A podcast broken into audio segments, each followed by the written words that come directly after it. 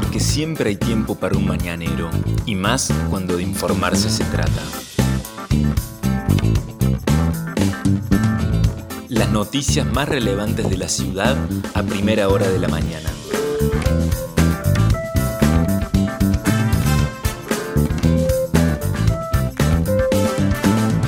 Hola, buenos días Río Cuarto. Soy la periodista Vanessa Lerner y este es El Mañanero, un podcast de otro punto digital en el que de lunes a viernes desde las 8 de la mañana te contamos cuáles son las principales noticias del día para que lo comiences bien informado. Y este martes 11 de mayo de 2021 comienza con baja temperatura en la ciudad de Río Cuarto. El cielo está despejado, salió el sol a las 7.59 y se pondrá a las 18.29 la temperatura al inicio de la jornada es de 3 grados con una sensación térmica de 0,5 grados. Tan solo 5 décimas de grados de sensación térmica. Está fría la mañana. La humedad sigue siendo alta, del 82%. La presión también altísima, 974 decimal 9 hectopascales. Los vientos soplan del noroeste a 9 kilómetros en la hora y la visibilidad es normal de 15 kilómetros. Para hoy, ¿qué dice el Servicio Meteorológico Nacional? que va a estar algo nublado durante todo el día, con una máxima que alcanzaría los 18 grados, con lo cual habría una buena amplitud térmica. Los vientos soplarán del norte hasta 20 km por hora aproximadamente. El pronóstico extendido del Servicio Meteorológico dice para mañana miércoles una mínima de 5 y una máxima de 22 con cielo despejado durante prácticamente todo el día. El jueves 6 la mínima 21 la máxima, cielo parcialmente a algo nublado. El viernes 6 la mínima, 22 la máxima con cielo parcialmente nublado. Y el fin de semana, ¿qué va a pasar? Bueno, también buen tiempo. No se visora lluvia ni vientos fuertes.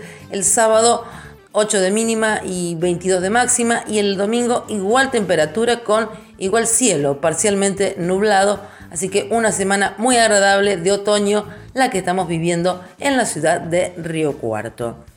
Estas son las principales noticias del día. Desde anoche está a cargo del Poder Ejecutivo Provincial el vicegobernador Manuel Calvo, puesto que ahora en la, mañana de este martes va a ser intervenido quirúrgicamente el gobernador Juan Schiaretti. Lo van a operar al gobernador porque tiene un quiste en un riñón. Así se señaló por parte del ministro de Salud de la provincia, Diego Cardoso, quien dijo que la cirugía se va a llevar a cabo este martes en el Sanatorio Allende de la ciudad de Córdoba Capital. La operación surgió de estudios médicos de rutina, donde encontraron un quiste complejo en la parte superior del riñón derecho, el cual tenía indicación médica de resección quirúrgica, es decir, de extirpación. A partir de su internación e intervención quirúrgica, los informes médicos serán otorgados por el director médico de la mencionada entidad de salud, concluyó el ministro. Hay preocupación en la política provincial por el estado de salud del gobernador, que además recordemos que padece diabetes en un grado avanzado y que en esta ocasión entonces va a ser sometido a una intervención quirúrgica para extirparle un, un quiste en el riñón derecho. Más información. Ayer se produjo una reunión del gabinete de secretarios de la municipalidad encabezada por el intendente Juan Manuel Llamosas, que le pidió a sus funcionarios que sean más proactivos, que trabajen más, que se involucren más y que estén más cerca de los vecinos y que se concentren en cuatro ejes, salud, asistencia social, desarrollo productivo y laboral y obras públicas, el intendente eh, dijo que eh, quiere impulsar el trabajo del gabinete social y gabinete productivo, conformados interdisciplinariamente por las áreas municipales responsables de generar puestos de trabajo y fomentar el desarrollo de la producción regional. Hay que estar muy cerca de las demandas de los vecinos y tener una actitud proactiva en los temas que les toque abordar, les pidió el intendente a los integrantes de su gabinete también les dijo que hablen permanentemente con la oposición, con los actores de la sociedad civil, con los empresarios, con los trabajadores y con las organizaciones sociales. Usemos los ejes que nos unen para potenciar el progreso de todo, dijo el intendente Juan Manuel Llamosas, que le ha pedido más acción a sus funcionarios reunidos ayer en el Salón Blanco Municipal por convocatoria del primer mandatario de nuestra ciudad. Más información que tiene que ver con el COVID-19 Ayer el Ministerio de Salud de la provincia notificó 36 casos nuevos para la ciudad de Río Cuarto. El total ya es de 14.065 personas que se han contagiado desde el inicio de la pandemia. No se notificó el fallecimiento de ninguna persona. Son 245 los fallecidos en nuestra ciudad como consecuencia del coronavirus, según los datos oficiales de la municipalidad al 9 de mayo de 2021. La situación en Córdoba Ayer se notificaron 1.388 nuevos casos, el total es de 241.984, se notificaron 16 fallecimientos, 8 hombres y 7 mujeres, y atención con este dato, porque también se notificó el fallecimiento de una bebé de 15 días, oriunda de las tapias, que fue llevada por su madre a un centro asistencial en Villa Dolores y allí se descubrió que tenía un grave estado de salud. Finalmente falleció esta bebé. Se está investigando para determinar si la muerte se produjo como consecuencia del coronavirus o por otras causas, pero la mamá tenía coronavirus al momento en que llevó a su hija a ese centro asistencial. Tremenda noticia sería entonces la persona que, mm, en este caso, esta bebé de 15 días, más pequeña, de menor edad, fallecida en nuestra provincia por contraer el coronavirus.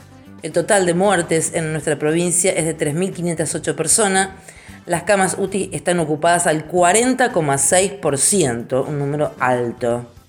Y en la Argentina, los casos nuevos confirmados fueron 17.381 los casos totales 3.165.121. Se notificaron ayer casi 500 personas fallecidas, 263 hombres y 230 mujeres. El total de fallecidos es de 67.821 personas. La ocupación de camas UTI sigue siendo alta. 5.357 están ocupadas en todo el territorio nacional. Operativo Identificar se va a llevar adelante hoy en el Parque Sarmiento por la tarde, desde las 15.30 a las 18.30, mientras que, como ustedes saben, el Centro de Testeos Provincial, que está ubicado en el Galpón Blanco del Andino, está abierto de lunes a sábado de 9 a 18 horas. Respecto de la vacunación, hay que decir que concluyó la vacunación con Sputnik B que se estaba realizando en el Polideportivo Municipal a mayores de 60 años con la primera dosis y que hoy se inicia otra etapa del operativo de vacunación en la Argentina y en Río Cuarto con la inoculación de la segunda dosis de Sinopharm que se va a aplicar a distintos grupos etarios. Entonces, desde hoy, con la segunda dosis de la vacuna china Sinopharm se comenzará a vacunar para completarle el esquema a muchas personas que ya habían sido mm, inmunizadas hace un tiempo y ahora entonces se les mm, va a dar la segunda dosis. Mientras tanto, se aguarda la llegada de otro cargamento más proveniente desde Rusia con más Sputnik B y ayer el mismo presidente de la nación dijo que finalmente van a empezar a llegar a mediados de mes la vacuna de AstraZeneca, que Argentina ya ha pagado en buena parte y que no había llegado ni una sola. Bueno, desde México el presidente de ese país le confirmó a Alberto Fernández que van a empezar entonces a enviar finalmente las vacunas AstraZeneca que habían sido fabricadas inicialmente en Buenos Aires y que debían ser luego envasadas en México. Van a empezar a llegar entonces, según el presidente, desde mediados de este mes. No falta mucho para eso. Por último, respecto de la noticia que habíamos compartido con ustedes sobre un hombre asesinado en la madrugada del domingo en el barrio Alberdi, se pudieron conocer más detalles de lo ocurrido. Un comerciante estaba siendo asaltado a las 3 de la mañana aproximadamente del domingo cuando tomó un arma y comenzó a efectuar disparos contra los dos ladrones que habían ingresado al negocio donde vende teléfonos celulares. Este comerciante mató a un hombre de 30 años. Los balazos, según le dijo el fiscal Moine a algunos medios locales fueron por la espalda y también dijo el fiscal Moine que en principio el hombre abatido, de 30 años reiteramos, no portaba un arma de fuego ni tampoco su cómplice. Fue imputado el comerciante por homicidio calificado, avanza la investigación y el otro joven que estaba en ese momento en, produciendo el robo quedó detenido ya que tenía eh, una, mm, antecedentes previos de otros delitos cometidos.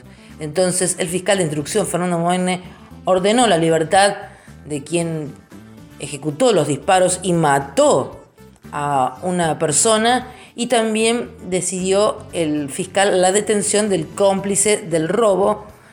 Moine destacó que el comerciante relató cómo ocurrieron los hechos, que aún no se puede determinar si hubo legítima defensa, exceso en la legítima defensa o si estamos ante un homicidio simple. Estas fueron las principales noticias que tenés que saber para comenzar el día. Escuchanos todas las mañanas de lunes a viernes ingresando a nuestra web. El Mañanero es un podcast con producción técnica de Alejandro Floriani y la producción periodística del equipo de Otro Punto Digital. Mi nombre es Vanessa Lerner, nos encontramos mañana.